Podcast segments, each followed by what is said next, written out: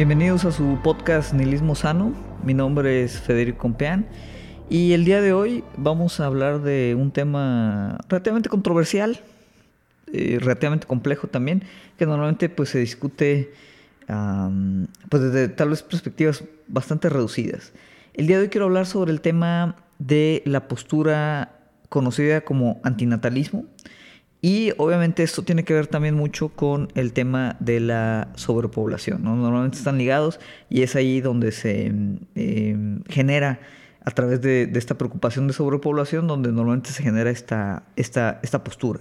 Entonces, para los que no estén familiarizados, bueno, ¿qué, es el antinatalismo? Es, tal cual como suena, es decir, es, es, una postura, tiene diferentes vertientes, podríamos decir que es una postura tanto filosófica como social em, en, cierto sentido, pero es, básicamente el, ver como valor negativo el, tema de la procreación.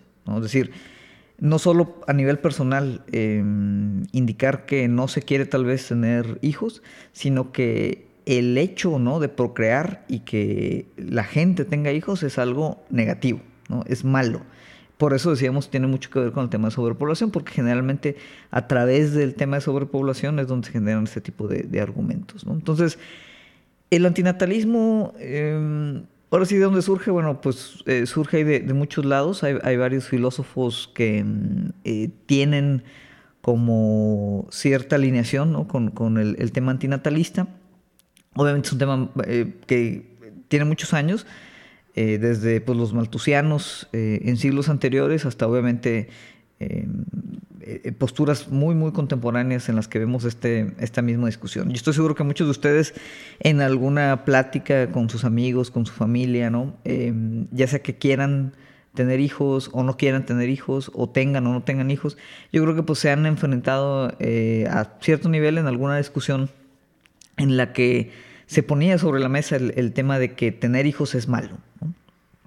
Hay muchos argumentos eh, respecto a esa parte, ahorita los vamos a revisar y, vamos a tratar de pues, desmenuzar un poquito realmente qué, significa la postura antinatalista y pues cómo aproximarla, ¿no? Tanto si es una postura que ahorita eh, nos hace sentido, ¿no? Tal vez de, forma, eh, pues vamos a decir, emotiva o emocional, sin todavía reflexionarla mucho, o, si también hay algo este, inherente a nosotros que nos dice que tal vez la postura esta pues es un poquito, vamos a decir, contraintuitiva, ¿no? Es decir, pues siempre festejamos la vida, festejamos el nacimiento de, de nuevo ser, pues sí puede resultar tal vez un poquito extraño decir que eso es negativo, otra vez para algunos, para, para otros no.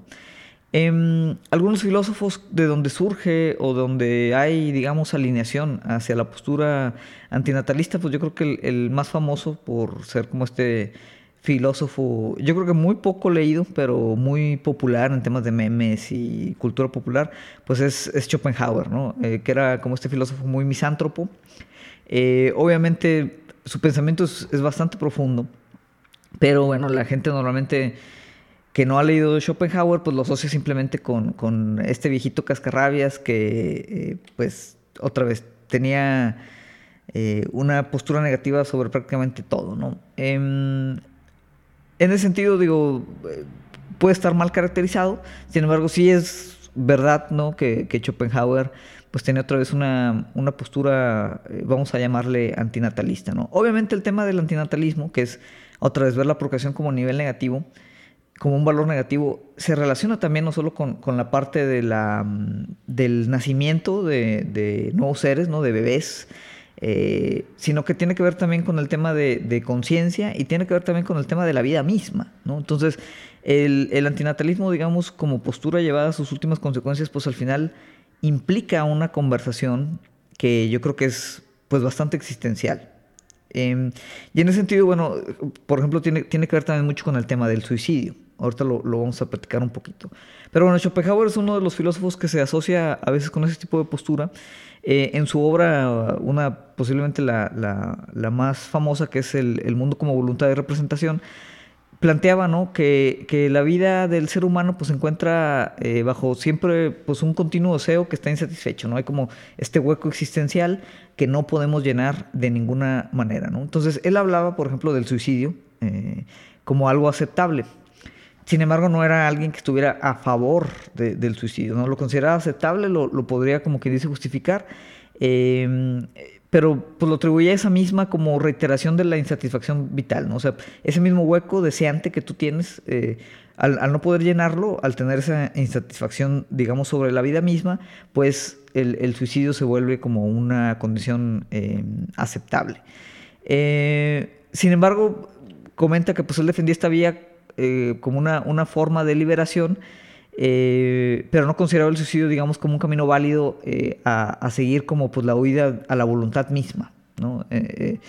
digamos que él consideraba que la, la vía realmente para liberarse de, de la regla del sufrimiento, pues tenía, ver, tenía que ver más con el ascetismo, ¿no? Que, es una condición, digo, yo no estoy muy familiarizado con, esa parte, pero más como budista, por ejemplo, o de, de espiritualidades o religiones eh, más orientales, que también tienen esa consideración de que la vida, la vida es, es generalmente dolor, la vida es generalmente negativa, pero digamos el escapar a la vida a través del suicidio, no, o sea, es aceptable, pero no es lo ideal. Lo ideal es simplemente como huir al mundo de, del deseo, para evitar esa parte del sufrimiento. Eh, una cita eh, de Schopenhauer en ese libro de, del mundo como voluntad de representación dice, Lejos de ser una negación de la voluntad, el suicidio es un fenómeno de la más fuerte afirmación de la voluntad. Pues la esencia de la negación es que no se deteste el sufrimiento sino los goces de la vida. El suicida quiere la vida y solo se halla descontento de las condiciones en las cuales se encuentra. Por eso, al destruir el fenómeno individual, no renuncia en modo alguno a la voluntad de vivir, sino tan solo a la vida. Él quiere la vida, quiere una existencia y una afirmación sin trabas del cuerpo, pero el entrelazamiento de las circunstancias no se lo permite y ello le origina un enorme sufrimiento. Es decir, otra vez relacionando el, antinatalismo con, como un ver ¿no? de forma negativa la vida en sí, eh, él dice, bueno, el, suicidio no es que tú estés en contra de la vida. El suicidio es que simplemente los descontentos de la vida son tales que tú los deseas, los quieres vivir, no los puedes obtener, te genera sufrimiento y por ello se encuentra en el suicidio una salida. Sin embargo, no es, como él menciona, pues una negación de la voluntad misma del deseo, que sería más con el tema del, del ascetismo. ¿no? Eh, entonces, en, ese sentido, Schopenhauer eso es lo que recomendaba, ¿no?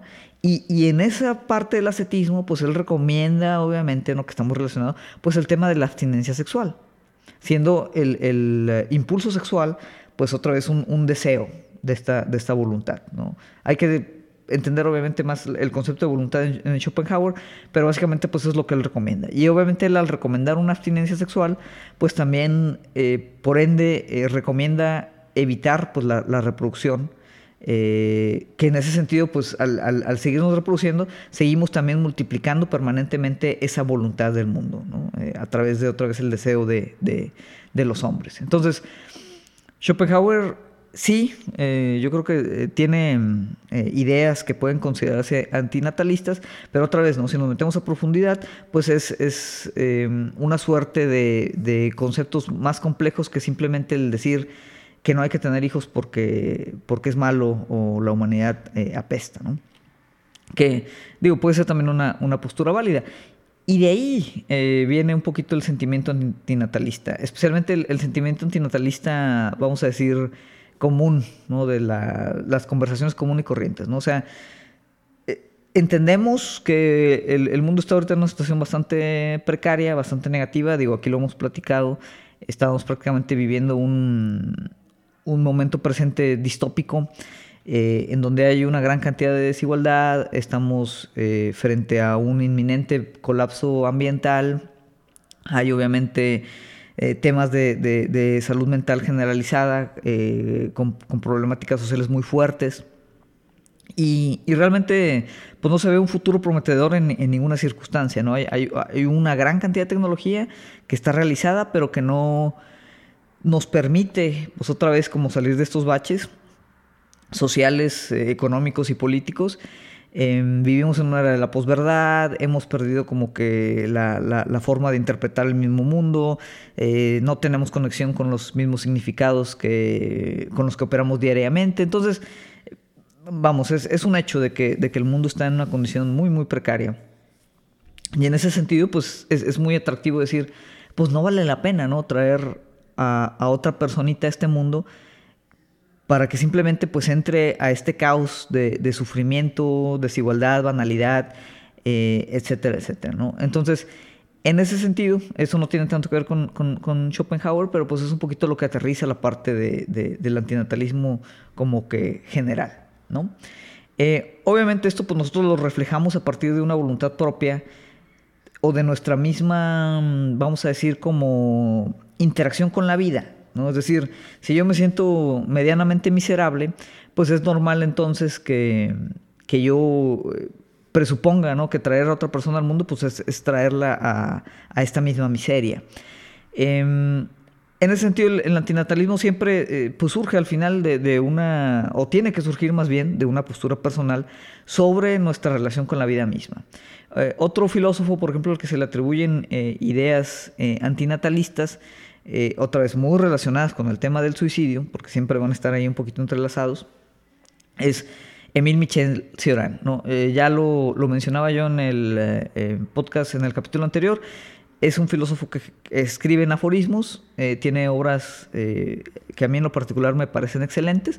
Muchos no lo consideran filósofo como tal, algunos lo consideran más como ensayista, aforista. tiene un toque obviamente más, más poético, más literario, pero definitivamente el, em, los contenidos de los aforismos de Cioran tienen en mucho sentido pues como un toque nihilista, ¿no? Un toque nihilista que lo lleva también a expresar pues ciertas condiciones muy claramente antinatalistas. De hecho, uno de sus, de sus obras, eh, muy recomendable, ¿no? también se llama El inconveniente de haber nacido, donde él habla pues otra vez de una condición como muy personal, muy existencial, de pues lo negativo de, estar vivo, de haber, de haber nacido. Y lo hace obviamente de forma, eh, vamos a llamarlo muy irónica, muy juguetona, eh, muy pesimista. Eh, tú lees Tiorán y, y, es, es, un pensador que mm, o te puede deprimir ¿no? a niveles muy profundos o te puede, pues ahora sí que matar a carcajadas por como lo, sublime de, su, de la ironía de, su filosofía. ¿no? pero, pero otra vez volvemos a lo mismo, ¿no? Cioran explora el tema de no haber nacido como una condición existencial. Eh, y de nuevo se, entrelaza la, pregunta de, bueno, si, si no vale la pena haber nacido y si no queremos que nadie nazca porque esta vida es sufrimiento, pues la consecuencia última de eso sería que, nuestra vida misma tampoco tuviera valor positivo y entonces empezáramos a, pensar en el problema filosófico y muy material también de lo que es el, suicidio. ¿no?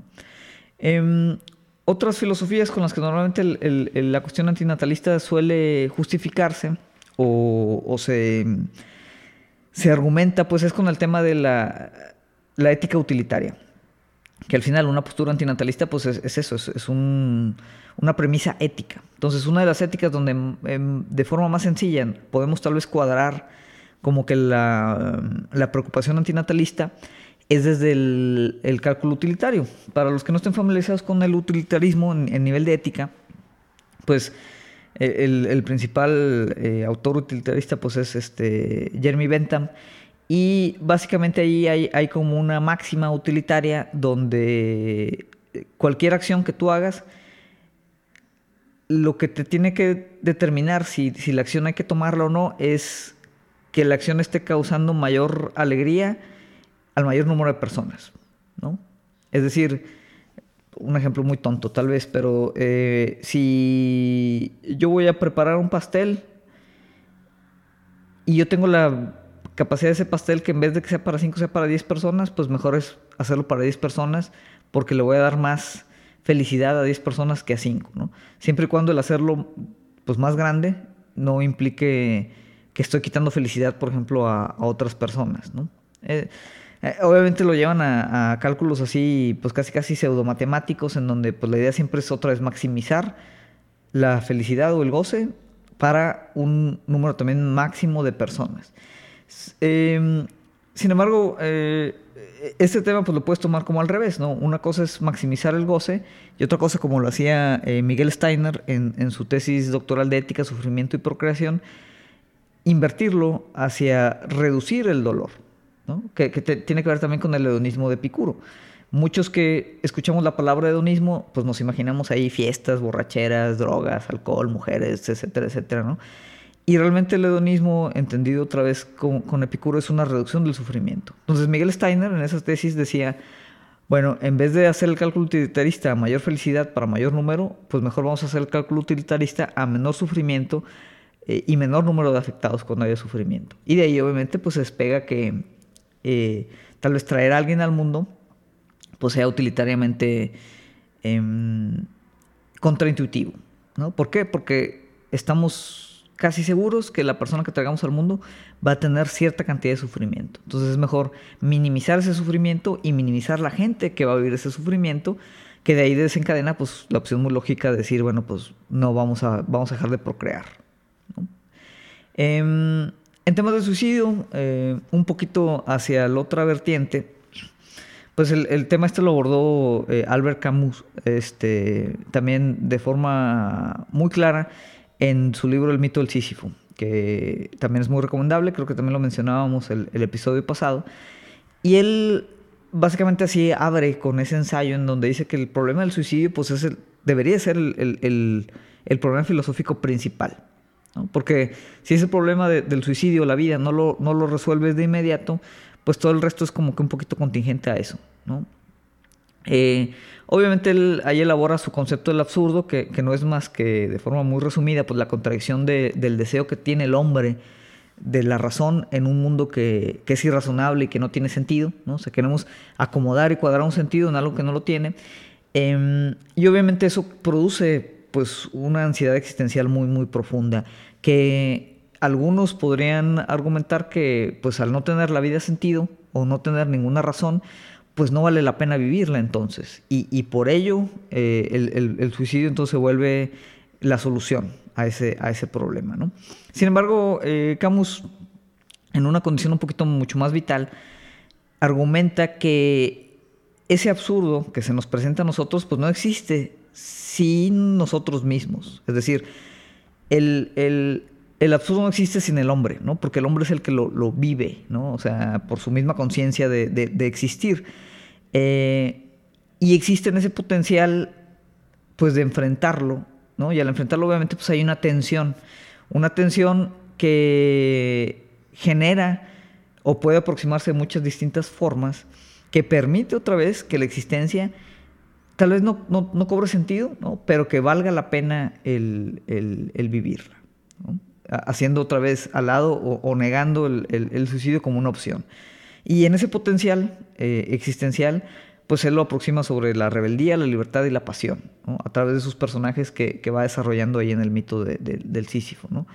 Em, entonces, e, es una postura, digamos, que va, un poquito ahí en, en, contra, ¿no? O sea, Camus dice, bueno, aceptar el absurdo implica, pues, aceptar que el mundo es irrazonable pero acepto también todo lo que ese mundo razonable tiene para ofrecer.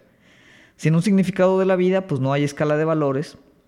Y dice, lo que cuesta no es vivir mejor, sino vivir lo más posible. Entonces, es otra vez como una tesis eh, vitalista, de existencial, obviamente, que niega o intenta negar el suicidio como una alternativa eh, o como una, opción eh, válida o, viable. ¿no? Entonces, em, estas son algunas de las posiciones digamos ya a nivel muy filosófico, en las que pues puede entrelazarse eh, el tema antinatalista.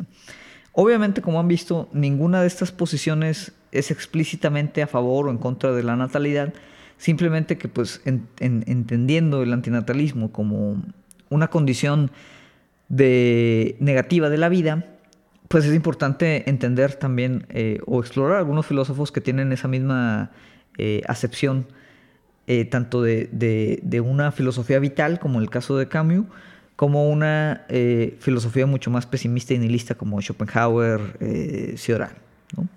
Eh, ahora, si nos vamos a las posiciones de, ya explícitamente antinatalistas, lo que significan y lo que, lo que indican, es bien importante diferenciar que hay tanto antinatalismos muy radicales, en donde otra vez la vida misma es negativa, no solo la, vida nueva o la creación nueva, y el antinatalismo que pudiera denominarse demográfico, que tiene que ver mucho más con el tema de la sobrepoblación. Em, importante también aquí hacer una distinción. La postura antinatalista o lo que estamos aquí discutiendo no es sobre si es válido o no vale la, decisión personal de cada pareja o de cada individuo de tener o no tener hijos. ¿no? Yo creo que esa es, eh, digamos, una discusión distinta. Es decir, hay mucha gente que mm, decide tener hijos o los tiene.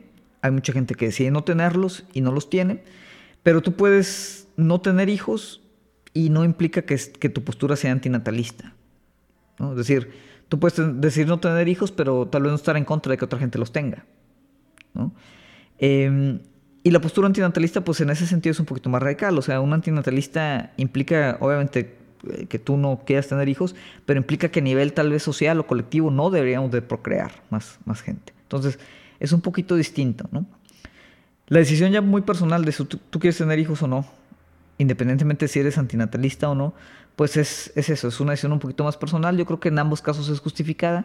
Obviamente siempre hay un debate, ¿no? La gente que no quiere tener hijos siempre te va a moralizar el hecho de que no tener hijos es, lo mejor. Eh, lo puede hacer desde posturas sentimentalistas. Y la gente que, que, sí quiere tener hijos, pues siempre te van a moralizar también el hecho de que tener hijos es, es lo moralmente eh, mejor.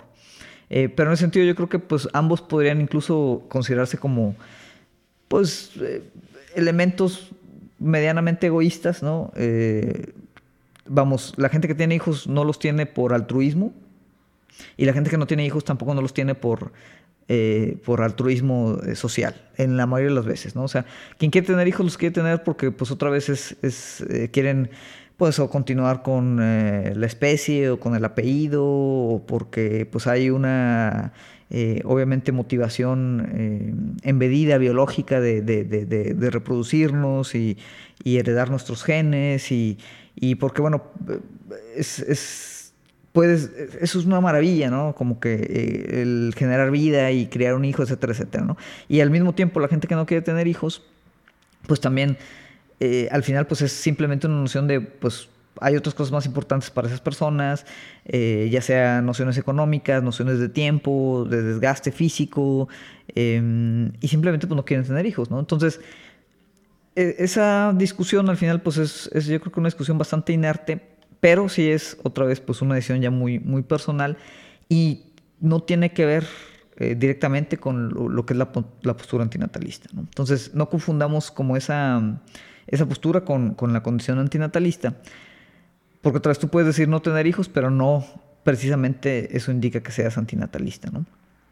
Eh, una postura muy extrema del antinatalismo, sí ya muy radical, es ver toda vida consciente como negativa. ¿no? Es decir, no solo la vida humana incluso, sino incluso la vida animal. Eh, y obviamente pues eso ya habla de un, un, nihilismo muy muy profundo. Tiene también sus justificaciones. Eh, podríamos decir que la única libertad absoluta es la libertad de la no existencia, ¿no? si nos vamos como esa, a esa condición, eh, relacionado mucho por ejemplo con esa parte del inconveniente de haber nacido. Em, pero bueno, eh, pues digo, ahí realmente yo no tengo mucho que, discutir. Eh, obviamente esta ya es una cuestión mucho más metafísica, de decir, bueno, cuáles son las últimas consecuencias de, considerar la vida consciente como negativa, o sea, la experimentación misma de la conciencia como negativa, pues implica el acabar con toda la vida consciente, ¿no? Eh, hablando, por ejemplo, de algún escenario del fin del universo, este, la, el, ser absoluto, universal, eh, etcétera, etcétera. Tal vez alguna especie de condición eh, previa incluso al Big Bang, ¿no? de, unión eh, y estasis total, etcétera, etcétera. Digo, es, es otra vez una discusión ya muy, muy metafísica em, que pues aquí no, al menos el día de hoy no, no podría yo tener sobre pues si, si la vida consciente como tal por el sufrimiento que genera o lo que tú quieras, pues es, como negativa. Entonces, esa es como la postura más extrema. Más que antinatalismo, pues es, una postura antivida, ¿no? que es un nihilismo. Yo creo que no es un nihilismo sano, es, simplemente un nihilismo eh, absoluto. ¿no? Eh, hay otro eh, nivel, un escaloncito más abajo, que es que la vida humana en sí es, es, es negativa. Es decir, descentralizar un poquito la posición humana sobre el, bien del mundo y aquí pues también es una postura bastante extrema en la que deja tú que no nazcan más humanos, la última consecuencia de esa, de esa posición, pues implica el que sería mejor la extinción de la raza humana. ¿no? ¿Mejor para quién? Pues para el orden universal completo, para el mundo, para los animalitos, para la naturaleza. Eh, obviamente tendrías, si, tú quitas el, el, el, hombre como, o la humanidad como posición central de interpretación de lo que es bueno y malo, pues tienes que entonces justificarlo con otra Em, eh, condición, eh, otra interpretación o otra moralidad distinta que te permita pues argumentar que al quitar a los humanos de la ecuación pues hay algún beneficio general sobre el universo. Entonces es una postura también un poquito extrema. Yo creo que poca gente eh, de los antinatalistas la, considera, porque obviamente pues la praxis que te llevaría a generar una, una, posición tan, tan radical como esta, pues es a que activamente buscaras el terminar con la vida humana, eh, tanto en nivel de individuos como en nivel colectivo. Eh, lo cual otra vez, si, esta postura está justificada, pues es una praxis justificada para ti, pero pues yo creo que sí es un poquito extremo el justificar cualquier praxis que implique, pues así, la aniquilación de la, de la raza humana de forma consciente. Porque sí es una realidad que tal vez estamos ahorita en un camino hacia la aniquilación de la raza humana de forma un poquito inconsciente o ignorante o negligente, ¿no? Pero no eh, porque vayamos en un camino en donde que el objetivo principal sea la destrucción de la raza humana, ¿no? O sea, vamos en un camino que pues está generando la destrucción de la raza humana, pero no como objetivo principal. Em, obviamente ya, ya más aterrizado, ¿no? Eh, en temas de, mm, eh, eh, pues simplemente el, el, decir, bueno, no que estamos en contra de toda la vida humana, simplemente hacemos como esta acepción de que la vida humana es sufrimiento y el hombre o el humano creador de este sufrimiento también es un creador, vamos a decir, inadecuado para traer a más personas a este mundo a sufrir. Que esa es ahora sí ya una postura un poquito más leve, eh, eh, más tal vez este, eh, como las que hemos escuchado o como las que posiblemente les ha tocado escuchar. Y ahí pues obviamente habla de, eso, ¿no? De, de, que si no tomamos una acción, en este caso la de procrear una persona nueva, pues realmente no pasa mucho. Es decir, el, tema otra vez, volviendo al cálculo utilitario de, sufrimiento, pues no se mueve bastante o no se mueve nada, ¿no? Sin embargo, si traemos una persona al mundo, pues hay una posibilidad de que tal vez la persona sea más o menos feliz y hay otra posibilidad de que la persona sea más o menos infeliz o muy infeliz, ¿no? Eh, y en ese sentido, pues eh, hay un riesgo de que estemos generando más sufrimiento de, de la felicidad que podríamos estar generando. Eh, otros argumentos implican también que, pues, cuando tú traes a alguien a este mundo, pues esa persona que llegó al mundo no llegó con consentimiento de que quería llegar al mundo, ¿no? O sea, como quien dice, lo, lo arrancamos de la eternidad, de la inconsciencia, y lo escupimos en el mundo. Eh, y esa persona no pidió nacer. Ninguno de nosotros al menos en términos de conciencia humana, pedimos nacer. Otra vez ya nos podemos ir a términos metafísicos sobre si hay una voluntad global, universal de existencia, ¿no? que se genera a través de la vida consciente, lo que tú quieras. ¿no? Pero mm, esas cuestiones ya tal vez medio semi-espirituales, eh, pues es, casi, es muy difícil discutirlas ¿no? a, a, este nivel. Pero la realidad es que, pues sí, ninguno de nosotros pidió explícitamente nacer. Entonces, eh, obviamente ahí hay otros problemas filosóficos importantes, ¿no? O sea, ¿cómo le pides tu consentimiento a algo que no existe? Em, entonces, ahí obviamente pues hay como un, un impas medio, medio ontológico, em, pero básicamente pues la, la, filosofía o la ética que, que toman los antinatalistas es que, bueno, pues, ¿para qué arriesgar esa parte? O sea, ¿para qué traer, para qué crear sufrimiento? ¿no? Sin el consentimiento de la persona que vamos a traer a, este mundo. Em, y aquí obviamente digo, hay, muchas, eh, yo creo que eh, a cierto nivel ¿no? es, una postura que puede ser justificada. Eh, pero también, pues hay un horizonte, vamos a llamarle epistémico, de, en el que no sabemos realmente, pues las personas que, que traigamos al mundo, qué tanto van a sufrir y qué tanto van a, van a, gozar, ¿no? Como, como el estar aquí en este mundo. Hay obviamente muchas razones para pensar que, que van a sufrir bastante, porque pues, en general yo creo que la, la vida tiene esa, esa condición eh, es parte misma de la condición de la existencia, es parte del absurdo mismo que hablaba, por ejemplo, Albert Camus. Eh, yo creo que es imposible no hacer un cálculo eh, así aritmético de 5 de sufrimiento más 3 de goce menos 2 de no sé qué. O sea, nunca, nunca vamos a poder hacer ese cálculo, incluso de nuestra propia vida. ¿no? O ahorita hasta la fecha, obviamente hay gente que ha tenido vidas mucho más complicadas, mucho más arduas, mucho más trágicas que otras. Em, pero yo creo que en la mayoría de los casos es, es, bien difícil como que hacer ese balance y decir, bueno, ahorita yo estoy en más 5 goce o estoy en eh, menos 4 sufrimiento, ¿no? Eh, entonces, es, es, casi imposible, ¿no? hacer ese cálculo, tener esa, esa perspectiva, tener esa visión. Em, y en ese sentido, pues digo, sigue siendo un volado que tú digas, bueno, yo pienso que éticamente es injustificado tomarse volado, ¿no? Sobre una conciencia que, que, aún no existe, pues bueno, yo creo que es, es, una postura que puede ser este, respetable, otra vez a nivel metafísico, a nivel ontológico, a nivel muy filosófico, sobre lo que implica vivir, ¿no?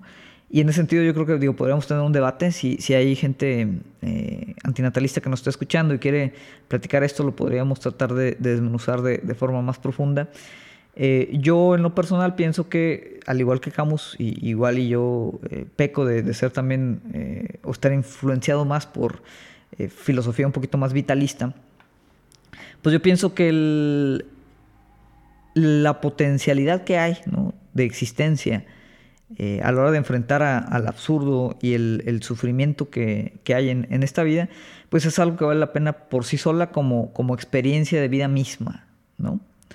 Eso no justifica el sufrimiento innecesario de mucha gente, no justifica que el status quo ahorita pues, realmente esté pésimo, no justifica el pues simplemente rendirnos y decir que el mundo está bien como está, pero precisamente por esa potencial, esa potencialidad de cambio, de transformación, de imaginar un, futuro distinto, pues yo creo que en ese sentido el seguir reproduciéndonos sigue teniendo todavía una, condición existencial positiva bastante fuerte.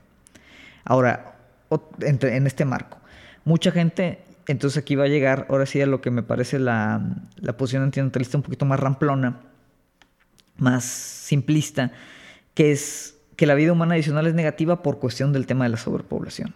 Es decir, ya no estamos hablando aquí de, abstractos, no estamos hablando aquí de, cálculos utilitarios eh, complicados, de consentimiento de, de, si la vida es sufrimiento o no es sufrimiento, de, espiritualidad y, la naturaleza del ser.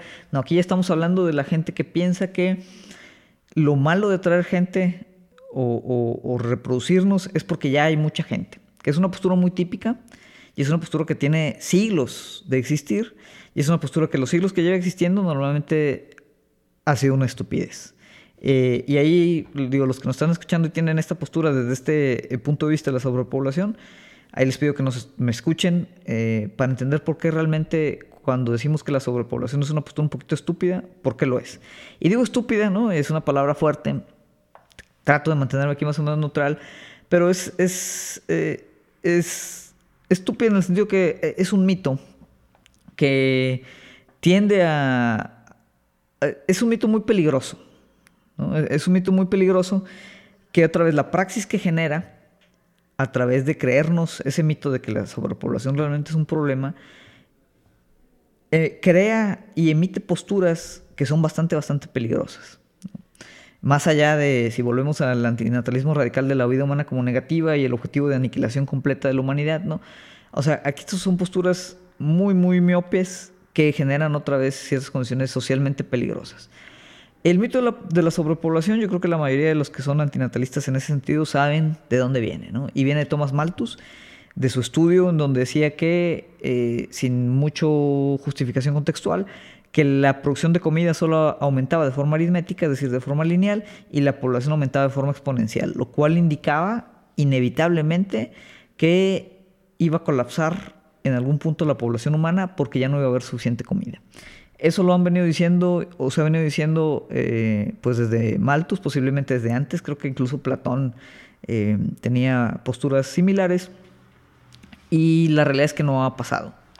No ha pasado, ¿por qué? Porque realmente la, producción, no, eh, el espacio, la cantidad de tierra que podemos utilizar para producir alimento y la capacidad y eficiencia que tenemos para producir alimento, pues ha aumentado también de forma exponencial. Incluso y, los, los, este, las tasas de natalidad, ¿no? aunque sí de forma exponencial han ido aumentando, también están disminuyendo, ¿no? Están disminuyendo a nivel, a nivel global y, sigue siendo una tendencia eh, de disminución importante. Ahí les van algunos datos. Em, por ahí de los 50, eh, la fertilidad global estaba más o menos como en 5, ¿no? es decir, en promedio cada mujer tenía 5 nacimientos cinco hijos, vamos a, decirlo. Eh, ahorita por allí de estos 2015-2020, esa tasa global de fertilidad se ha reducido a prácticamente la mitad, a 2.5, y se estima que para el 2100 eh, se reduzca a, menos de 2, ¿no? 1.9 más o menos. Y obviamente eso, eso ha implicado que la media de edad de la población también haya ido aumentando, ¿no? Porque han ido disminuyendo eh, otra vez la tasa, la tasa de fertilidad. La, tasa, la edad media de la población era alrededor de 24 años en 1950. Eh, es ahorita alrededor de 31 años y va a ser alrededor de 42 años en el, 2000, en el 2100. Lo cual implica que la población global prácticamente va, a dejar de crecer, o sea, se va a empezar a aplanar a finales de este siglo. Cosa que obviamente, digo, Malthus no lo veía venir hace 200, eh, 300 años. Eh, pero bueno, el, tema del crecimiento poblacional exponencial infinito es una realidad que no se está dando. Hay muchas, obviamente, eh, circunstancias por las cuales ha disminuido la, fertilidad a nivel global, pero pues es algo que continúa ese, esa tendencia. Y por el otro lado, ¿no? la condición tecnológica eh, de producción de alimento ha permitido de forma bastante sustancial que pues siga mejorando mucho la eficiencia tanto de la, de la distribución como de la producción de, alimento. Entonces, em, la cuestión de que en términos racionales no podamos sostener la cantidad de población humana que existe o que va a existir, por el tema eh, del alimento, pues es, eso, es, un mito. Es un mito que al día de hoy, y así como eh, también en años anteriores no se sostenía, pues sigue sin eh, sostenerse. ¿Cuál es el tema aquí? Ah, si hay un tema, ¿no? y ese sí es una realidad, que, el, planeta como si está enfrentando un colapso ambiental, cambio climático, etcétera, etcétera, pero también no por un exceso de población, sino por un exceso de consumo, que es distinto. Es decir, no importa qué tan grande sea la población, el problema es que todos queremos llegar a un estilo de vida que no es sostenible. Y que el mismo sistema económico actual, que, cuyo paradigma principal es el crecimiento infinito, pues otra vez no tiene la capacidad suficiente para seguir creciendo con las condiciones actuales del, planeta. No por la cantidad de población, ¿no? sino por la cantidad de consumo de esa población. Voy a dar un ejemplo otra vez eh, que puede ser tal vez un poquito tonto, ¿no? pero, pero yo creo que ayuda a, entender bien esta parte. Imagínense que yo hago una carnita asada. Por ejemplo, este fin de semana es el Super Bowl. Imagínense que ahorita está la pandemia, ¿no? No voy a invitar a nadie, pero vamos a suponer que yo invito a, a 10 personas a mi casa a, ver el Super Bowl, echar una carnita asada, eh, etcétera, etcétera, ¿no? Y yo, yo invito todo. Entonces yo digo, oye, pues son este, 10, 10 personas, más o menos de buen comer, se van a echar medio kilo de carne cada quien, entonces voy a comprar 5 kilos de carne.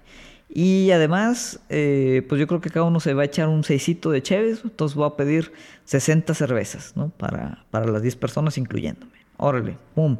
Se arma el Super Bowl, este, nos echamos la cheves, nos echamos la carne. Oye, resulta que falta. Y falta un buen. ¿Por qué? Porque las 10 personas, un cuate, así súper tragón. Oye, pues en vez de echar su medio kilo de carne, el cuate se echó 3 kilos, ¿no? Así eh, exagerado, Y en vez de echarse un 6, el vato se echó 25 cheves. Se echó un cartón completo. Dice, oye, pues chinga, pues faltó, güey. No, ni modo. Bueno, está cerrado ahorita este, los oxos, ni modo, nos quedamos sin cheve, nos quedamos sin carne. Entonces, después de este episodio, ¿no? Muy penoso en el que no alcanzamos a comer todos eh, y muchos tomamos mucha menos cerveza que la que se tomó este cuate. Este cuate se acerca conmigo y me dice, oye, Fede, pues, estuvo muy buena la carne asada y todo, güey. Pero fíjate que yo creo que, pues, faltaron, faltaron cheves, faltó carne porque somos muchos, güey. ¿Qué le dirían?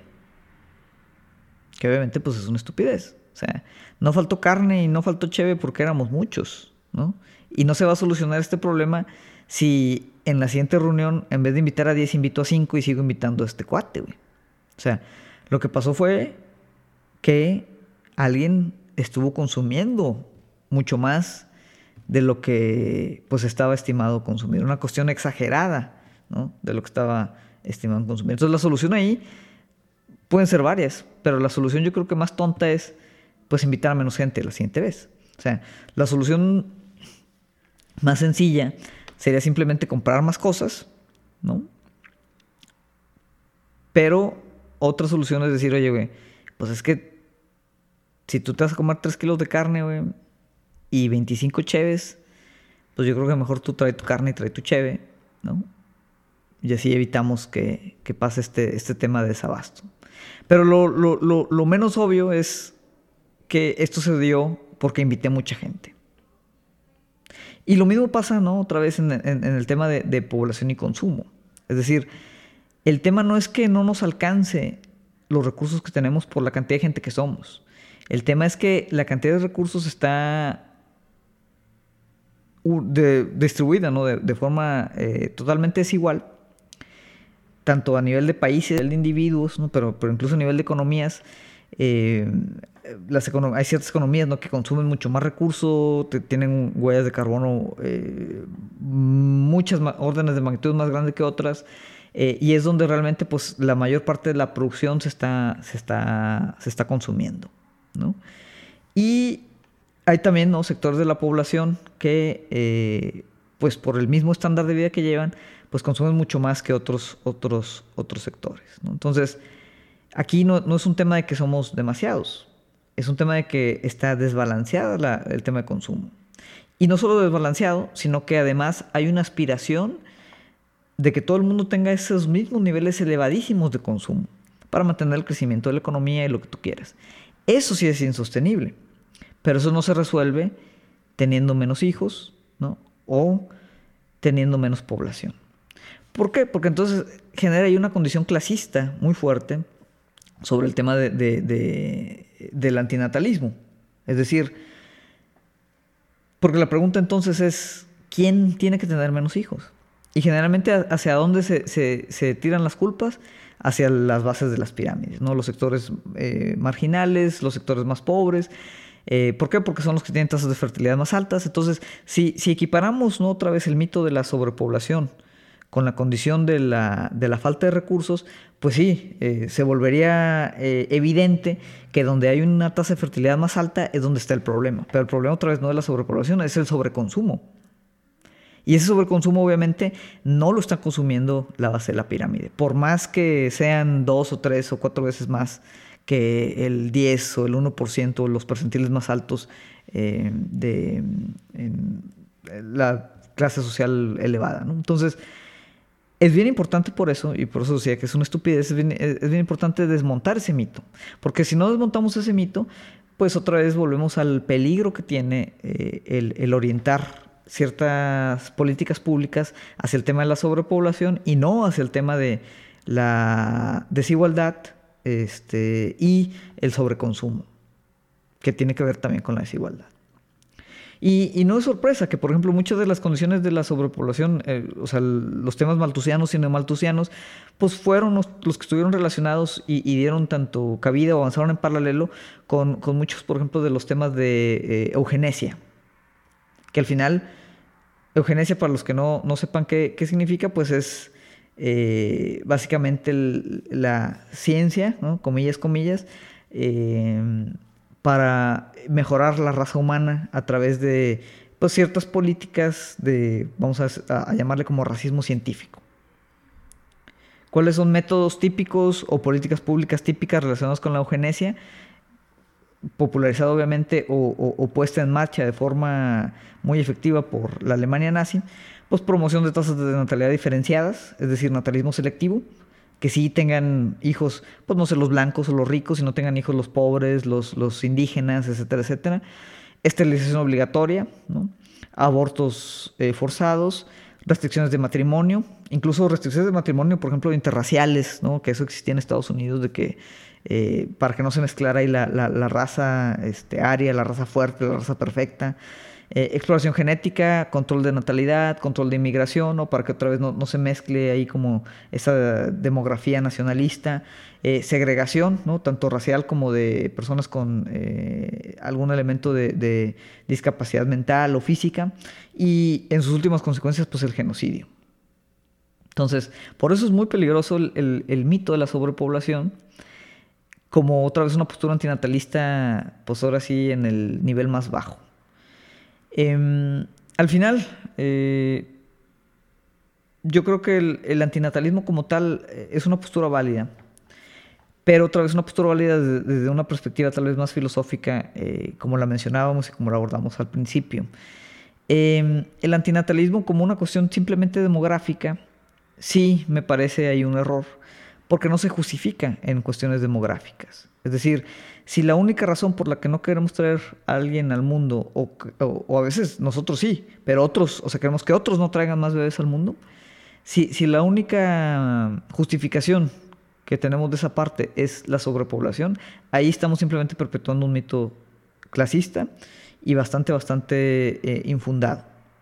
Si el tema antinatalista otra vez es una convicción filosófica, ontológica, metafísica, existencial, puede ser, puede ser distinto. También hay contraargumentos sobre esa parte, los podemos aquí discutir, pero pues yo creo que es una postura mucho más válida eh, y mucho más crítica o consciente de lo que implica la postura antinatalista. Eh, con esto yo creo que cerraría. Eh, en resumen, otra vez, el problema de, la condición actual, por ejemplo, de, de catástrofe ambiental, pues no tiene que ver con la sobrepoblación, sino con el sobreconsumo y la desigualdad. Eh, ya, ya veíamos, la población ha tendido a estabilizarse y las tecnologías de producción y distribución de alimentos siguen mejorando. Es decir, hay un potencial eh, actual, eh, incluso utópico, que no estamos realizando. podríamos ya estar viviendo una época de posescasez. Podemos hablar de eso en otro, en otro podcast. Hay, hay autores que lo abordan de forma muy interesante. Em, y al final, ¿no? si volvemos también a las posiciones antinatalistas un poquito más existenciales, son válidas también, eh, argumentables, eh, pero el, tema del sufrimiento, eh, pues otra vez, la, última consecuencia, o, llevar estas posturas a la última consecuencia, pues implicaría que mi vida misma es más sufrimiento que, goce, y que si yo no quiero traer a alguien al mundo porque va a sufrir igual que yo, pues entonces estaremos hablando de que tal vez la, la relación obvia es el suicidio, que es algo en lo que yo no, no estoy eh, realmente a favor. Y pues volviendo ¿no? a, a Camus, a otros filósofos este, existencialistas de, ese, de, ese, de, esa índole, pues yo creo que hay formas diferentes de abordar esa parte. Entonces, si, si pensamos que nuestra vida vale la pena vivirla, pues tal vez signifique que también haya hay una esperanza de que la vida de alguien más que apenas van a ser, pues también valga la pena, valga la pena vivirlo, independientemente de la condición actual del mundo. Y yo creo que lo más importante al final, ¿no? De las personas que sí quieren eh, tener hijos, o incluso que no quieren tener hijos, pero que están a favor de que, de que la gente eh, en general siga teniendo hijos, es que cuando tú tienes hijos o, esperas en algún momento tenerlos, pues consciente o inconscientemente tienes en el interior una voluntad y una esperanza de cambio. Es decir, hay, una, una cierta condición de imaginar que el futuro puede ser distinto, que es una condición ahorita que, yo creo que estamos perdiendo y que a medida que la vamos perdiendo, pues ese tipo de posturas se, van popularizando. Eh, parece que el futuro está cancelado, parece que ya no hay mucho para dónde hacernos, parece que pues simplemente eh, esto va de mal en peor. Y, aunque así parezca, obviamente hay, ciertos elementos de pensamiento utópico eh, y, praxis, este, ahora sí, de transformación social que, podemos hablar en otros podcasts. Pero el hecho, aunque no lo sabemos con precisión, el hecho de, de, que tengamos esa voluntad o esa esperanza o esa imaginación incluso, ¿no? De que el futuro puede ser diferente, pues yo creo que eso es lo que motiva o lo que tendría que, mantenerse independientemente si queremos o no tener hijos. Y, en esa postura obviamente se, podría también justificar el que no nos estamos rindiendo ante las condiciones actuales del mundo para decir, bueno, es que la siguiente generación no vale la pena ni siquiera que exista. Entonces, al final, como toda dosis de nihilismo sano, pues hay que seguir pregonando ¿no? el, vacío y la negatividad, eh, las condiciones negativas tal vez que hay que transformar, pero con la atención positiva de como este potencial infinito casi que tiene la existencia misma. Ese sería prácticamente con lo que yo, lo que yo cerraría. Entonces, bueno, este es un tema muy interesante. Eh, sí, aprendí bastante también eh, revisando estas, esas posturas. Quienes tengan curiosidad, bueno, ahí dimos algunas líneas de, filósofos con los que los pueden abordar, pero bueno, ahorita yo creo que es, un tema muy contemporáneo y pueden encontrar mucha información. Eh, por esta semana sería todo. Les agradezco nuevamente ahí a todos los que nos escuchan. Y les recuerdo, bueno, los que por primera vez nos escuchan, estamos en las plataformas principales de podcast. Nos pueden escuchar no solo a través de nuestra página en fcompean.com, sino también en, a través de Spotify, Google Podcast, eh, Apple iTunes. Estamos también ahí en eh, Facebook, Nilismo Sano, ahí también hacemos algunos en vivos eh, de repente. Y tenemos también nuestro canal de YouTube donde subimos los mismos audios de los podcasts, pero también ahí con, con, video. también ahí, si pueden pasar a suscribirse, se los agradecería. vamos a empezar a subir también algunos contenidos diferenciados en, en cada una de las plataformas. Con YouTube hemos estado teniendo un poquito de problemas para subir videos y contenido, pero bueno, esperemos que eso se vaya regularizando en los siguientes meses. Por mi parte sería todo y pues muchas gracias para todos los que nos escuchan. Nos vemos la siguiente semana.